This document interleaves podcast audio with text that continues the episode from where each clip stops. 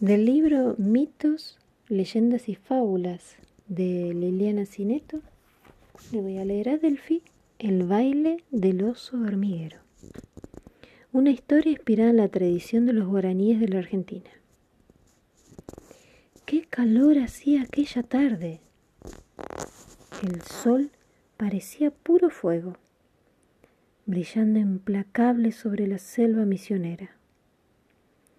Ni un ruido se escuchaba, porque todos, bichos grandes y bichos chicos, se acurrucaban a esa hora en un rinconcito fresco a la sombra, o dormían la siesta a pata suelta. Bueno, todos no. Aunque no era buena hora para andar caminando, un muchacho guaraní se había alejado de la tribu y buscaba frutos silvestres. Llevaba un bastón de caña con el que apartaba las lianas y las malezas y con el que golpeaba los troncos caídos y las ramas gruesas para espantar a los animales salvajes. Me estornudo.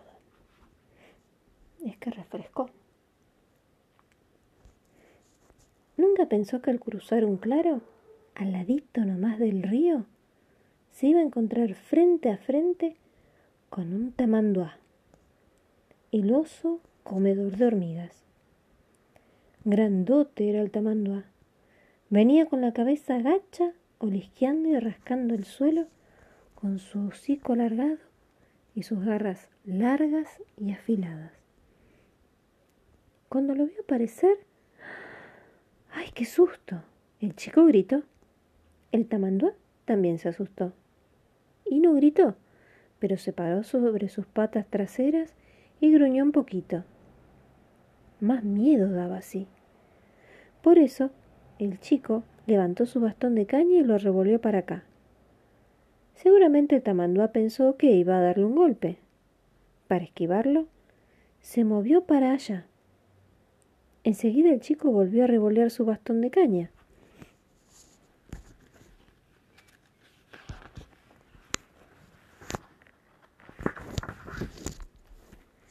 Esta vez para el otro lado, hacia la derecha.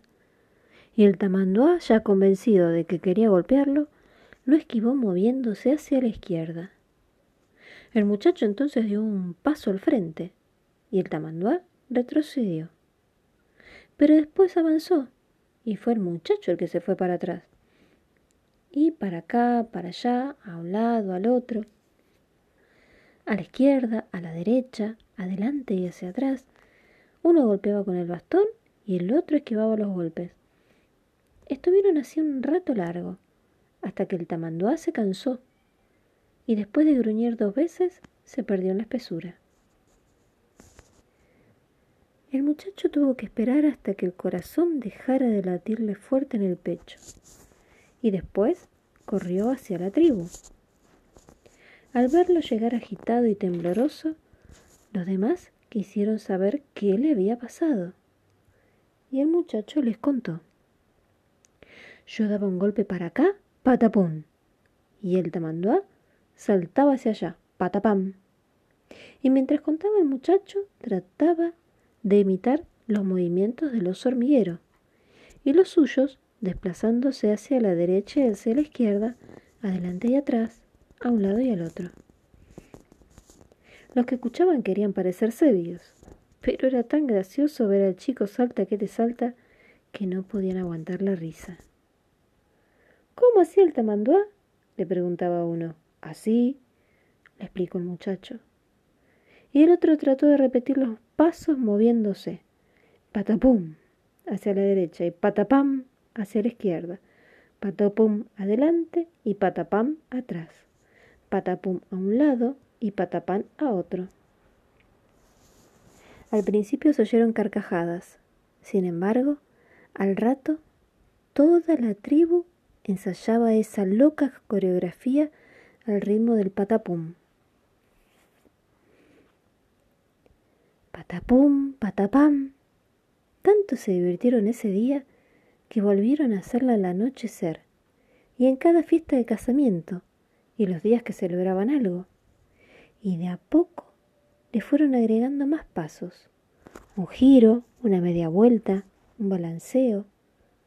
Y a ninguno se le ocurrió acompañar la danza con... Y a alguno se le ocurrió acompañar la danza con una calabaza llena de semillas, o golpeando un tronco hueco, o soplando en una caña. Así dicen los guaraníes que nació el baile y la música. Gracias al tamanduá, que quiso esquivar los golpes, moviéndose, patapum, patapum y patapam, para aquí y para allá. Y colorín colorado, este cuento terminado.